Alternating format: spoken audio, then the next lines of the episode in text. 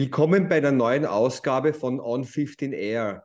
In knackigen 15 Minuten geben Ihnen ausgesuchte Experten ganz persönliche Impulse und Anregungen rund um das Thema Raum bzw. Gebäudeklima. Ich bin Peter Skala. Mein heutiger Gast ist Manuela Lanzinger, Umweltberaterin bei Die Umweltberatung, aber auch eine langjährige Partnerin unserer Plattform Meine Raumluft.at. Die Umweltberatung informiert und berät private Haushalte und Betriebe, äh, Stichwort betrieblicher Umweltschutz und generell arbeitet die Umweltberatung an Umweltschutzprojekten. Hallo Manuela, vielen Dank für deine Zeit. Hallo Peter, freue mich sehr, dass wir wieder gemeinsam etwas unternehmen. Ja, ich mich auch. Ähm, bevor wir vielleicht mit den Fragen starten, ähm, wie ich weiß, sind meine Zuhörer und Zuseher immer neugierig, äh, wie jemand zu dem kommt, was er macht. Und deswegen meine Bitte oder meine Frage an dich, ob du uns ein wenig über deinen Berufsweg oder über deine beruflichen Meilensteine oder worauf du besonders stolz in deiner beruflichen Laufbahn bist, einen kurzen Einblick gewährst. Mhm, ja, gern. Ja, ich habe äh, Biologie Lehramt studiert an der Universität Wien äh, und habe dann äh, 1999 begonnen, für die Umweltberatung zu arbeiten. Äh, das war für mich eigentlich eine ganz tolle Geschichte. Ich habe zwar früher mal überlegt, natürlich Lehrerin zu werden, darum habe ich ja Lehramt studiert, aber zu der damaligen Zeit war es gerade auch also sehr schwierig, während wir jetzt ja Lehrerinnen und Lehrer suchen, äh, gab es damals eher einen Überschuss. Und äh, ich wollte aber trotzdem etwas äh, gern tun, das mit Bildung auch zusammenhängt und habe mich dann eben bei die Umweltberatung beworben. Die Umweltberatung ist ja eine Einrichtung der Wiener Volkshochschulen, das heißt, arbeitet ja auch damit nicht nur in der Beratung, sondern auch in der Erwachsenenbildung und das hat mich angesprochen und deswegen bin ich sozusagen jetzt hier gelandet. Als ich begonnen habe, äh, war gerade der Plan, äh, es gab damals vier Büros in Wien von die Umweltberatung. Also wir waren nicht an einem Standort wie jetzt, sondern hatten äh, verschiedene Büros an verschiedenen Standorten in Wien. Und ich habe dann den Auftrag begonnen, bekommen, das fünfte Büro aufzubauen. Das hatte den Grund, weil ich eben Lehramtskandidatin war und der Plan war, äh, dass das fünfte Büro sich mit dem Thema Umweltbildung auseinandersetzen soll. Äh, der damalige Stadtrat Zwihalek hat aber dann entschieden, dass eine Zielgruppe von die Umweltberatung noch zu wenig abgedeckt wird und das sind die Gärtnerinnen und Gärtner, auch jetzt egal ob Kleingärten, Siedlerverbände etc. in Wien. Und daher war dann das Ziel, dass das fünfte Büro sich vor allem äh, zu den Themen Grünraum und Garten auseinandersetzen soll. Als Biologin war mir das natürlich trotzdem auch recht oder es war mir durchaus auch sehr willkommen. Und ich habe dann eben 2000 begonnen, das Büro aufzubauen und das betrifft dann wirklich eigentlich alles. Also wir haben Räumlichkeiten gesucht, wir haben äh, gemeinsam mit meinem damaligen Chef Ronny Jutzer habe ich Personal ausgewählt. Also wir haben sozusagen wirklich von Grund auf alles unternommen, um das Büro eben zum Laufen zu beginnen. Und äh, die ersten Anfragen waren dann auch schon zum Thema, äh, was tue ich biologisch gegen die Schnecken im Garten, wie werde ich irgendwelche Schädlinge oder Krankheiten von Pflanzen los. Äh, und dann haben wir sehr, sehr schnell entschieden als damaliges Team, äh, eine Broschüre zum Schreiben äh, zum Thema biologischer Pflanzenschutz, auch vor allem vorbeugender Pflanzenschutz, also unsere erste Broschüre hieß dann eben Naturnische Hausgarten. Wir haben sie jetzt schon in sehr, sehr vielen Auflagen eben zusammengestellt. Das Thema Umweltbildung ist mir aber auch erhalten geblieben, denn die Umweltberatung hat einerseits ja immer wieder auch Vorträge in der Erwachsenenbildung in, an den Volkshochschulen gehalten und gleichzeitig gab es auch immer wieder Anfragen von Bildungseinrichtungen, Schulen, was können wir da sozusagen alles in unserer Schule an Umweltprojekten umsetzen. Und äh, 1999, also gleich in meinem ersten Jahr, bevor noch das Büro aufgebaut äh, wurde, hat mich äh, meine damalige Teamleiterin mitgenommen zu einer Besprechung von Ökolog. Ökolog ist ein Netzwerk zur Ökologisierung von Schulen, das österreichweit arbeitet, auch vom Unterrichtsministerium unterstützt wird. Und Ökolog war damals eine, ein, noch eine Pilotphase, äh, wo es darum gegangen ist, also Pil mit Pilotschulen zu schauen, was können denn Schulen zur Ökologisierung von Schulen voranbringen. Und es gab damals auch schon diesen, dieses Unterrichtsprinzip Umweltbildung, also dazu gab es auch einen Erlass des Ministeriums. Und äh, 1999 endete diese Pilotphase und Ökolog ging sozusagen in das Regelwesen über und ähm, ich muss sagen, dass ich wirklich mich darüber sehr gefreut habe, eben zum Thema Umweltbildung auch etwas zu tun. Und wenn ich jetzt so darauf zurückschaue, äh, es gibt derzeit österreichweit 700 Ökolog-Schulen, also jede einzelne Schule kann Mitglied werden und macht dann, also muss einen Beschluss fassen und muss eben jedes Jahr einen Bericht liefern, was sie an ähm, Umweltprojekten, an Umweltmaßnahmen an der Schule eben umsetzen. Äh, es sind auch 13 pädagogische Hochschulen österreichweit bereits dabei.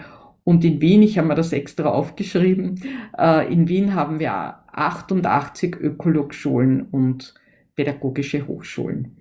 Äh, ich bin seit damals auch im Regionalteam von Ökolog vertreten. Das Regionalteam koordiniert sozusagen all diese Schulen und unterstützt diese Schulen und ich versuche da als Umweltberaterin eben auch immer Einfluss zu nehmen und auch Tipps zu geben, welche Themen jetzt gerade interessant sind. Es gibt da immer auch einen Themenjahresschwerpunkt äh, und die Umweltberatung hat auch zu einigen Schwerpunkten dann Unterrichtsmaterialien oder auch äh, Projektideen eben zusammengefasst und den Schulen zur Verfügung gestellt. Also wie gesagt, also du siehst, ich habe so zwei Themenschwerpunkte. Das eine ist im Umweltbildung, das andere ist Grünraum und Garten. Bei Grünraum und Garten hat sich der Fachbereich auch dann weiterentwickelt. Äh, wir haben in der Zwischenzeit, also wie gesagt, jetzt bin ich seit fast 24 Jahren dabei. Wir haben in der Zwischenzeit mehrere Broschüren gestaltet. Wir haben sehr, sehr viele Webbeiträge zu verschiedenen Themen äh, des äh, naturnahen Gärtnerns, des biologischen Gärtnerns und ich war gemeinsam mit zwei Organisationen federführend dabei, ein Gütesiegel zu entwickeln, äh, das Gütezeichen biologisch Gärtnern, äh, womit sich Firmen auszeichnen lassen, die Gartenprodukte für den Privatgarten anbieten. Es heißt offiziell Haus- und Kleingarten es muss da eine eigene Zulassung für Produkte eben geben, entweder für die betriebliche Nutzung oder eben für den Haus- und Kleingarten. Äh, und äh, ja, das betreuen wir jetzt auch schon. Also heuer feiern wir schon auch zehn Jahre. Also in, einem, in zwei Wochen ist dann wieder äh, unser Netzwerktreffen und da feiern wir dann schon, dass es das Gütezeichen nun seit zehn Jahren gibt, also dass wir das jetzt schon entwickelt haben.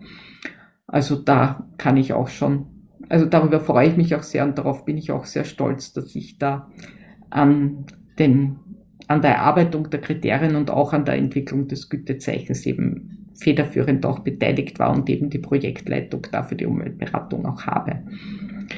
Was sich auch entwickelt hat, ähm, da war ich dann gar nicht am Anfang so intensiv dabei. Äh, das war seit 2008 gibt es eben auch den Schwerpunkt äh, Fassadenbegrünung und Dachbegrünung, auch im Sinne der Klimawandelanpassung, ein sehr wichtiges Thema. Und äh, da haben wir einerseits Leitfäden dazu entwickelt, vor allem zur bodengebundenen Fassadenbegrünung und zur Dachbegrünung. Äh, die Stadt Wien hat das dann noch mit weiteren Expertinnen und Experten verfeinert, also wo es jetzt nicht nur um die bodengebundene, sondern um jede Form von Fassadenbegrünung geht. Also es gibt jetzt da Leitfäden der Stadt Wien auch dazu. Äh, und seit einigen Jahren bieten wir im Auftrag der Stadt Wien auch äh, kostenlose Erstberatungen für Gebäudebegrünungen in Wien an. Das betrifft äh, Fassadenbegrünung genauso wie Dachbegrünung und Innenhofbegrünung. Und da geht es vor allem einmal darum, abzuchecken, äh, ja, welche Fördermöglichkeiten gibt es, welche Möglichkeiten gibt es überhaupt vor Ort, das umzusetzen, ähm, was ist da überhaupt auch an formalen Bestimmungen zu erfüllen. Also wir sind da sozusagen einmal die Erstberatung, die das zu Wege bringt. Ne? Ein anderer Bereich im Grünraum und Garten, den ich so eigentlich schon als Hobby während meines Studiums gehabt habe, äh, damals hatten wir einen Professor, der bei den gärtnerischen Übungen immer am Ende so circa zehn Minuten über irgendeine Zimmerpflanzengruppe referiert hat und uns die Zimmerpflanzen ein bisschen näher genommen gebracht hat. Äh, und ich habe mich damals dann schon während des Studiums dafür interessiert, weil mir gedacht habe, Zimmerpflanzen kann fast jeder Mensch haben, also egal ob ich jetzt einen Garten habe oder nicht, gerade in einem urbanen Bereich natürlich ganz wichtig. Ich kann mal ein bisschen Natur ins, in die Wohnung holen, an den Arbeitsplatz holen äh, und habe mich dann auch mit dem Thema Innenraumbegrünung auseinandergesetzt und habe auch dazu ein Infoblatt und ein Poster geschrieben, gemeinsam auch mit dem damaligen Verband für Innenraumbegrünung äh, und auch mit, äh, also in engen Kontakt auch mit der Gärtner- und Floristeninnung. Äh, und wir versuchen hier auch, und das ist gerade jetzt auch der Bezug zur Raumluft, auch aufzuzeigen, äh, welche Wirkung, welche positive Wirkung Zimmerpflanzen auch für die Raumluft haben. Also im Sinne der Luftfeuchtigkeit, aber auch, äh, auch im Bereich des psychischen Wohlbefindens ist es so, dass sich Menschen eben, die mit, sich mit Pflanzen umgeben können, einfach wohler fühlen. Und das ist eigentlich auch jetzt schon so ein bisschen ein Schwerpunkt von mir, ähm, dass ich mich auch hier um dieses spezifische Thema auch bei der Umweltberatung kümmere. Und ein Bereich dann auch noch, mir war das auch immer wichtig zu schauen, wie schaut's aus mit den Duftstoffen, es wird ja immer moderner, äh, dass man verschiedene Räume beduftet, äh, großteils aber mit synthetischen Duftstoffen, die sehr viele gesundheitliche Probleme auch bewirken können. Und ich habe mich damals, weil ich auch einmal Apothekerin werden wollte, mit dem Thema ätherische Öle und Aromatherapie ein bisschen auseinandergesetzt und habe dann auch Vorträge zu ätherischen Ölen gehalten und habe auch ein Infoblatt geschrieben. Ähm, ich habe damals mir die Absicherung geholt und habe meinen früheren, also ich habe kurz Pharmazie studiert, meinen ehemaligen Uni-Professor, Professor Buchbauer, angeschrieben und weil ich wusste, dass er sich mit dem Thema auseinandersetzt, habe ihn gebeten, das äh, Infoblatt Korrektur zu lesen, mhm. äh, was er auch gemacht hat und er hat mir ganz viele tolle Hinweise gegeben und aus dieser, äh, sozusagen aus diesem Kontakt äh, entstand auch die Kooperation mit der österreichischen Gesellschaft für wissenschaftliche Aromatherapie, wo ich, die ja auch Ärztinnen und Krankenpflegepersonal äh, aus und ApothekerInnen ausbilden. Also da kann man einen, einen extrigen Lehrgang auch besuchen für Aromatherapie und Aromapflege. Und in diesem Lehrgang darf ich jetzt auch jedes Jahr einen Vortrag zum Thema ätherische Öle aus Umweltsicht halten, wo ich vor allem auch um, an, auf den Bioanbau und auch auf den Artenschutz etc. eingehe. Ja, und wie du schon erwähnt hast, war auch ich mit dabei die Kooperation mit meiner Raumluft.at ins Leben zu rufen, eben auch aufgrund meinem Zugang äh, von Seiten der Zimmerpflanzen jetzt her. Aber ich habe ja da auch einen sehr guten Kollegen, der mit an Bord ist, der Harry Brucker, der ja auch sich um das Thema Baubiologie sehr kümmert. Und äh, wir sind da ja auch Kooperationspartnerin von meine Raumluft.at und bewerben gemeinsam mit euch ja auch immer auch wieder der Connex zum um zur Umweltbildung. Wir bewerben da auch immer den Luftsprung, euren Wettbewerb für Schulen, damit auch in den Schulen sehr viel mehr äh, passiert, um die Raumluft zu verbessern. Ja, vielen Dank, Manuela. Also ich, ich denke mir, ähm, dir wird selten langweilig in deinem Job. Äh, es entwickeln sich immer neue Projekte, immer neue Aufgaben. Du bist sehr engagiert. Du, ihr seid ja auch schon sehr lange bei uns bei der Plattform als treue Partner oder Partnerinnen dabei. Mit dem Harry Brugger, äh, Baubiologie hast du gerade erwähnt. Ähm, der wird ja einer unserer hoffentlich Interviewgäste werden im Herbst dann. Ähm, vielleicht nur kurz, um das abzurunden, weil Jetzt ist natürlich viel über, über Pflanzen gesprochen worden und Fassaden und so. Und was hat das mit uns zu tun? Das war doch so charmant, wie wir das erste oder zweite Mal bei euch waren, mit meinem Geschäftspartner und Plattformgründer, Mitgründer Thomas Latte. Da habt ihr gerade, ähm, da hat es gerade dieses Projekt gegeben mit Bella Flora in, in einigen Schulen auch zum Pflanzentesten. Äh, wir haben ja dann auch gemeinsam mit eurer Unterstützung mit der, ähm, mit der HTL, BHL, ich meine, in der Rosensteingasse eben so Tests gemacht.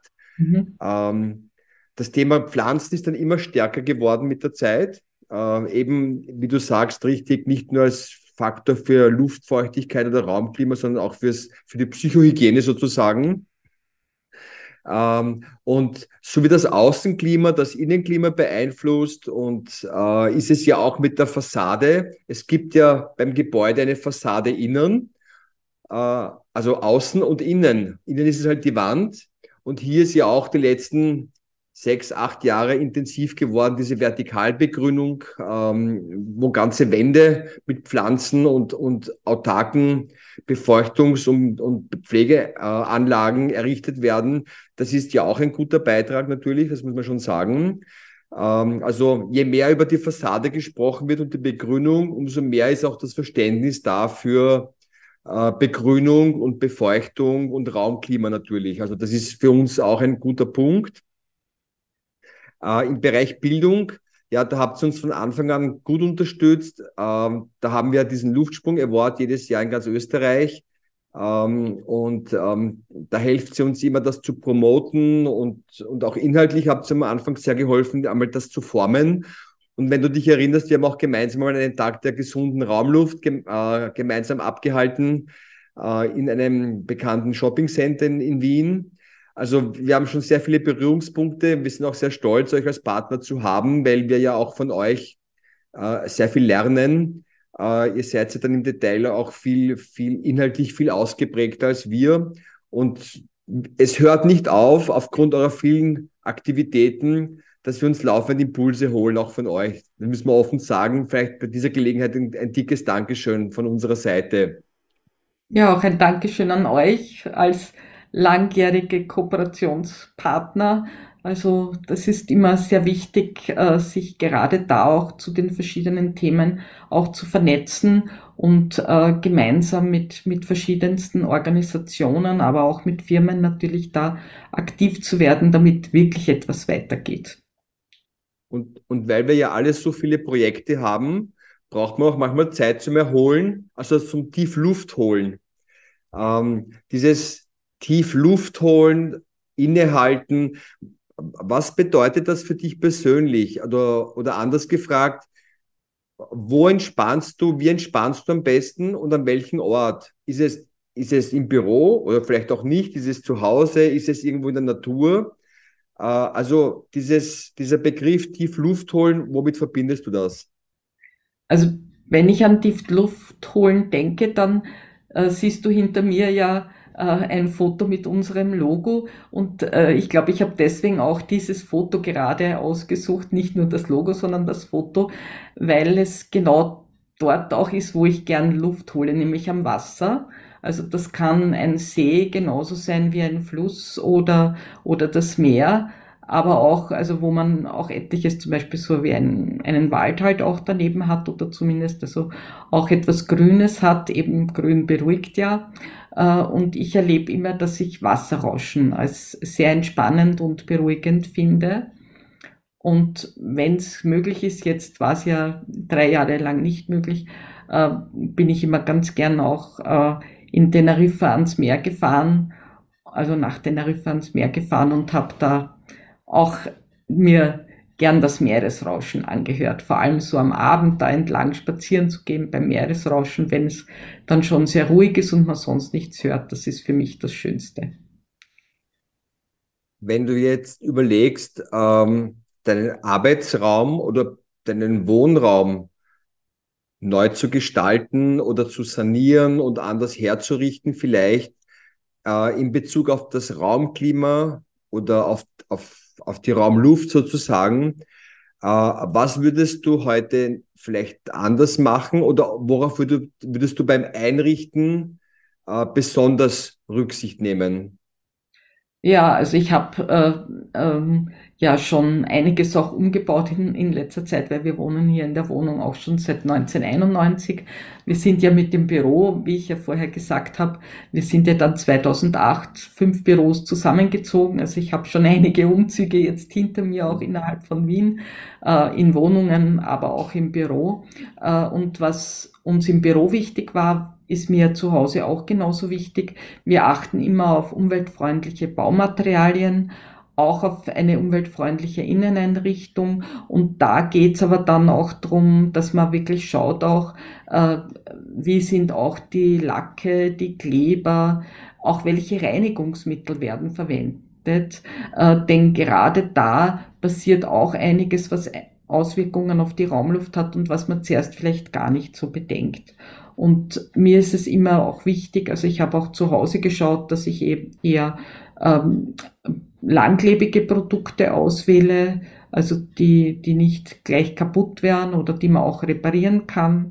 Äh, wir haben relativ lang auch einen wirklich schönen Holztisch gesucht, äh, den ich auch ausziehen kann, damit ich mehr Platz habe für Gäste, aber den ich dann auch wieder verkleinern kann, äh, damit man nicht immer so viel Platz weggestellt wird. Also für mich ist immer sehr viel so Langlebigkeit, Praktikabilität und Umweltfreundlichkeit ein wichtiger Punkt. Ich glaube, da hast du uns ganz gut ein großes Bild geschaffen, weil das eine ist natürlich, wenn man die Notwendigkeit oder Möglichkeit hat, umzubauen, dass man eben vom Bodenklebstoff bis zur Wandbeschichtung, äh, bis zu den Fenstern oder wenn man heutzutage in den neuen Wohnungen Raumluftanlagen hat, dass man Filter sieht. Also es gibt so viele Maßnahmen, die halt mittel- bis langfristig erhalten und auch natürlich ein gewisses Kostenvolumen haben. Und auf der anderen Seite habe ich verstanden, gibt es dann auch Möglichkeiten, diese Summe der kleinen Teile, da Pflanzen dort, da lüften, da wieder auf auf, auf Geruch achten oder auf, auf, auf Mittel, zu Putzmittel zum Beispiel oder beim Möbelkauf, dass die halt keine Schadstoffe ausdünsten. Also man kann sich schon im Kleinen, im Kleinen helfen bis zum Großen. Ja, genau. Ähm, also mir ist es zum Beispiel zu Hause auch immer wichtig gewesen, schon noch Zimmerpflanzen zu haben. Ja. Äh, ich war einmal auch, also ich habe einmal so eine sehr stressreiche Zeit gehabt und äh, da bin ich dann nach Hause gekommen, war wirklich völlig fertig. Und da habe ich mich hingesetzt äh, vor meine Grünlilie und habe einfach mehrere Minuten nur diese Grünlilie angestarrt aus der Nähe.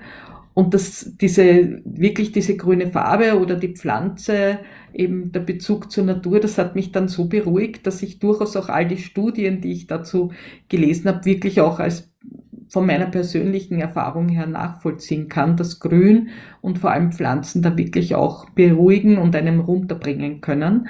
Äh, zu Hause habe ich ja zwei Kater und dadurch habe ich vor allem Ampelpflanzen, die von oben runterhängen, damit sie meine Kater nicht dauernd irgendwie da annagen. Aber im Büro haben wir es zum Beispiel wirklich geschafft, vor allem in unserem Zimmer im Fachbereich Grünraum und Garten, äh, ja, dass unser Büro fast ein kleiner Dschungel ist.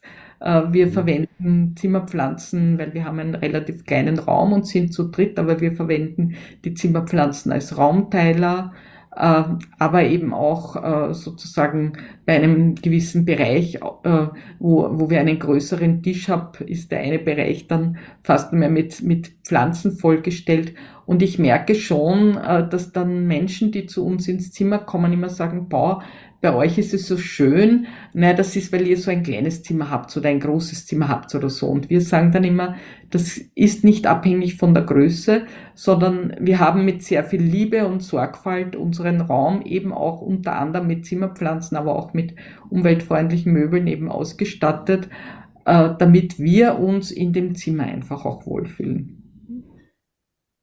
Wenn man jetzt überlegt, die letzten drei Jahre und diese Sensibilisierung äh, durch die Thematik äh, Bakterien und natürlich auch Viren, ähm, da, da, hat ja eine Sensibilisierung und Thematisierung stattgefunden, sehr intensiv, teilweise natürlich sehr einseitig, weil das halt im Fokus war.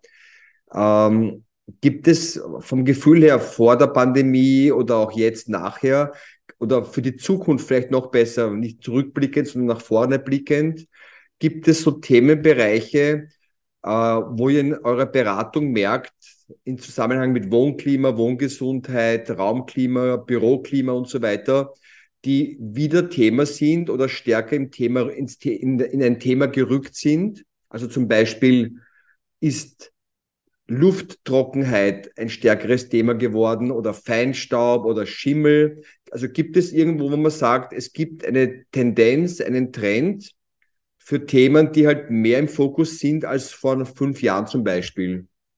Ja, also wir merken sehr stark natürlich, also wie gesagt, einerseits das Thema Gebäudebegrünung hat durch die Klimawandelanpassung, ja.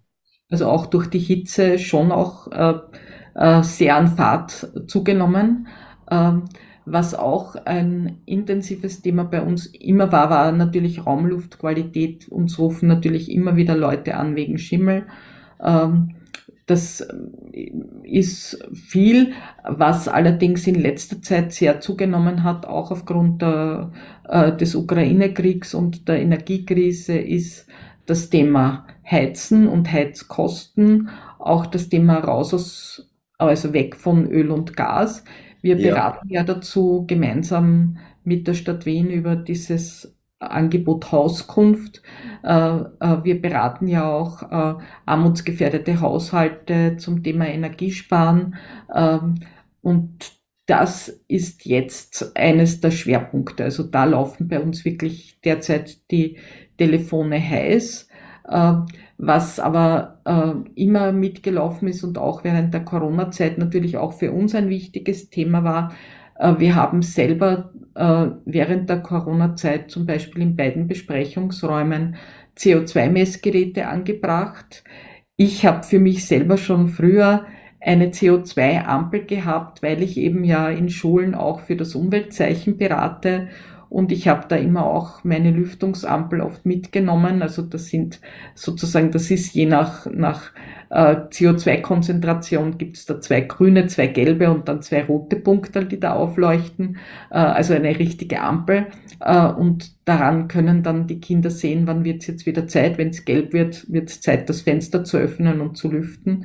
Und wir haben, wie gesagt, das auch bei uns im Büro übernommen, denn wir wissen ja, also zumindest Peter, du und ich, wir wissen davon, dass ja mehr CO2 äh, in der Raumluft bedeutet ja auch mehr Aerosole. Mehr Aerosole in der Raumluft bedeutet natürlich auch mehr Keime, die herumschwirren. Je geringer die Luftfeuchtigkeit ist, desto mehr kann das alles an Staub angelagert durch die Luft wirbeln. Wenn die Luftfeuchtigkeit höher ist, fällt der Staub am Boden und damit auch äh, viele kleine Keime, die an, am Staub äh, sozusagen festgehalten werden. Also einerseits eine erhöhte Luftfeuchtigkeit bringt auch eine gewisse Keimreduktion, aber natürlich auch eben ein erhöhter CO2-Wert zeigt ihm auch mehr Aerosole an und deswegen ist es auch so wichtig, den CO2-Wert gering zu halten, weil es doch so Daumen mal Pi ein gewisses Maß auch war, äh, um damit auch äh, sozusagen die Keimbelastung in den Räumen niedriger zu halten. Ja, und es ist natürlich äh, so ein CO2-Messgerät, äh, gibt es ja in verschiedenen Preisklassen. Es geht ja nicht immer um die haargenaue Messung, aber es ist auch bei den einfachen Geräten eine, eine, eine gute Abmessung und ein gutes Warnsystem vorhanden. Ähm, ich erinnere mich, wenn wir damals angefangen haben mit dem Schulewort vor neun Jahren, zehn, das, der zehnte ist jetzt eigentlich bald, Ähm, da hat es ja diese Geräte zwar gegeben, aber natürlich hat das keinen interessiert, sowas zu kaufen. Ähm, und wir haben damals versucht, in den Klassen in unserer Beratung oder auch in unseren Foldern, die wir gemacht haben, diesen Raumluftwächter zu aktivieren. Also sprich, dass immer jemand in der Klasse einen Tag lang oder einen Vormittag oder Nachmittag verantwortlich ist, dass eine, nach einer gewissen Zeit gelüftet wird. Ähm, weil ja die Schüler kommen in der Früh rein und die Lehrerinnen auch. Ähm, dann wird den ganzen Tag oft vergessen zu lüften oder nicht ausreichend. Dann gehen sie nach Hause, dann wird geputzt, dann wird über Nacht wird auch nicht gelüftet. Also das war schwierig. Und jetzt merken wir, dass wirklich viele Schulen schon angefangen haben, äh, zumindest CO2-Geräte zu kaufen äh, oder irgendwelche Raumluftampeln, beziehungsweise die, die technisch versierter sind oder von der Ausbildung versierter sind, die schon eigene Bastelstunden machen und ihre eigenen Raumluftwächter sozusagen äh, erstellen. Das freut uns natürlich besonders, weil das ist ein erster Schritt. Das heißt, die Schulen sind wieder mal Vorreiter, unser Eindruck. Und das Büro folgt hoffentlich langsam, dass sie auch in den Büros, da wo halt nicht überall diese Lüftungsanlagen sind, die ja einen guten Zweck haben, auch mit, mit der Raumluftumwälzung, äh, dass die Büros sich helfen und auch diese Raumluftmessgeräte, die halt wirklich bei jedem besseren Elektronikgeschäft äh, oder im, in, in online zu kaufen sind. Also die, diese, diese Anmerkung von dir ist sehr gut. Ähm, ich hoffe, dass sich das mehr auch äh, Personen im Bürobereich oder im Arbeitsbereich und nicht nur im Bildungsbereich zu Herzen nehmen. Ja, das ist uns auch ein großes Anliegen. Wir beraten eben auch immer dazu, beziehungsweise wir beraten ja auch äh, Betriebe für verschiedene Umweltmaßnahmen und wir erwähnen das eben auch immer mit, beziehungsweise halten wir auch über Ökobusiness Wien äh, auch, also da gibt's auch so äh, Kreislauf-Workshops, zu, also zu verschiedensten Umweltthemen äh, und Nachhaltigkeitsbereichen und hier ist uns auch immer sehr wichtig, dass wir auf das Thema Raumluft in Betrieben auch eingehen. Äh, vor allem, ich meine, natürlich äh, sowieso in produzierenden Betrieben umso mehr, aber auch im Büro ist es eben auch ganz wichtig, hier auf die Raumluft zu achten. Äh, wir werden für, für die Zuseherinnen und Zuhörerinnen ähm, in, im Begleittext zu diesem Interview gerne noch ein paar Links dazugeben, vielleicht zum Bereich Ökolog und Ökobusiness beziehungsweise welche ich dann bitten, mir noch einige Links zu schicken, äh, die für die für die Gäste hier an, äh, interessant sein könnten, halt in Bezug zu Raumklima und Gebäudeklima. Ja, das mache ich sehr gern. Äh, eines davon wird auf jeden Fall auch unser Infoblatt zum richtigen Lüften sein, also zum effizienten Lüften, wo es darum geht, wenn ich eben keine Lüftungsanlage habe und eben händisch lüften kann, wie mache ich das auch richtig?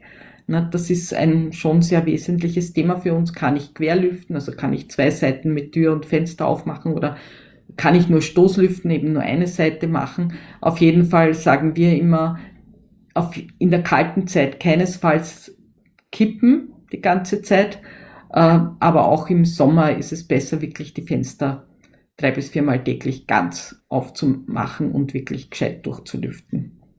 Ja, man glaubt es gar nicht, dass Lüften in sich eine solche Wissenschaft ist, aber wenn man sich dann damit auseinandersetzt, ähm, dann erlebt man seine wahren luftigen Wunder, im, also im positiven Sinn, äh, wie man sowohl im Sommer vernünftig lüften kann, ohne dass die ganze Hitze reinkommt, äh, und auf der anderen Seite auch im Winter so lüftet, dass die Luft nicht komplett austrocknet. Also da gibt es schon gibt's schon wirklich praktische Tipps. Ähm, zu dem Infoblatt knüpfen wir natürlich auch gerne. Ich wollte noch zum Schluss fragen, ähm, gibt es, außer jetzt auf eurer Webseite, da gibt es ja sehr ausführlich sehr viele Broschüren zum Nachlesen, gibt es noch einen Podcast oder einen Buchtipp, einen Film, den du äh, empfehlen möchtest oder der dich in letzter Zeit besonders fasziniert oder, oder bereichert hat? Ja, es gibt eigentlich so also zwei Bücher, die jetzt gar nicht unbedingt ganz neu sind. Aber das eine Buch stammt von einem ehemaligen Umweltberater, äh, der auch ein Thema bei uns äh, sehr vorangetrieben hat. Und zwar ist das das Sepp Eisenregler, der ja äh, selber das Reparatur- und Servicezentrum gegründet hat und auch das Reparaturnetzwerk ins Leben gerufen hat, wo es eben darum geht, nicht alles immer neu zu kaufen, sondern eben zu reparieren. Und er hat vor einigen Jahren ein Buch geschrieben äh, mit einem sehr äh, eindeutigen Titel. Das Buch heißt Konsumtrottel. Äh, bei dem Buch geht es darum, sozusagen, wie also wie sehr werden wir oft manchmal auch als Konsumentinnen und Konsumenten da über den Tisch gezogen? Wie sehr lassen wir uns auch was einreden, wenn da uns irgendwelche unbedingt neue Geräte mit ganz tollen Ökoprogrammen verkauft werden, ohne dass man sich jetzt überlegt, vielleicht kann ich die Waschmaschine äh, oder den Geschirrspüler oder sonst ein Haushaltsgerät auch mal reparieren oder muss ich denn immer und jedes Jahr ein neues Handy haben? Also das ist ein Buch, das ich sehr empfehlen kann. Äh, ist, glaube ich, 2016 äh, erschienen. Also Sepp Eisenriegler, Konsumtrottel. Und ein anderes Buch, äh, das auch schon ein bisschen älter ist, das aber jetzt auch umso mehr, also das ist ein wissenschaftliches Buch, ist ein dickerer Wälzer, also ist vielleicht jetzt nicht unbedingt für alle interessant, aber die, die das Thema interessiert, das stammt von jetzigen Österreich, äh, also Wissenschaftler des Jahres. Also äh, er hat das mit herausgegeben. Äh, Franz Essel und Wolfgang Grabitsch sind da die Herausgeber. Äh, und das heißt Klimawandel und Biodiversität. Und äh, wie gesagt, als Biologin ist mir das Thema eben auch sehr wichtig, äh, dass nämlich auch der Klimawandel bewirkt, dass auch Arten aussterben oder eben äh, sich auch ähm, äh, also andere Arten einwandern, weil eben äh, es zu, zu anderen Klimasituationen kommt und zu anderen Temperaturzonen kommt. Äh, das ist auf jeden Fall ein, ein wichtiges Thema und ich finde es daher äh, ja eigentlich sehr gut, dass Franz Essel hier auch jetzt zum Wissenschaftler des Jahres 2022 gekürt worden ist. Ich werde auch den Link, ich werde mir diese beiden Bücher raussuchen. Ich werde auch gerne hier den Link dazugeben. Äh, alleine beide Titel sind schon sehr neugierversprechend. Vielen Dank dafür. Ähm, Manuela, ich hoffe, wir sehen uns bald wieder persönlich. Ich möchte mich für die Zeit nochmals bedanken, äh, für dieses interessante Interview, auch über den Blick über dein beruflich abwechslungsreiches Leben. Und auch hier vielen Dank an die Zuseherinnen und Zuhörerinnen. Und ich hoffe, Sie, Sie bleiben neugierig bis zur nächsten Ausgabe von On15Air von der Plattform Meine Raumluft. Auf Wiederhören und auf Wiedersehen. Auf Wiedersehen. Vielen Dank, Manuela. Gerne.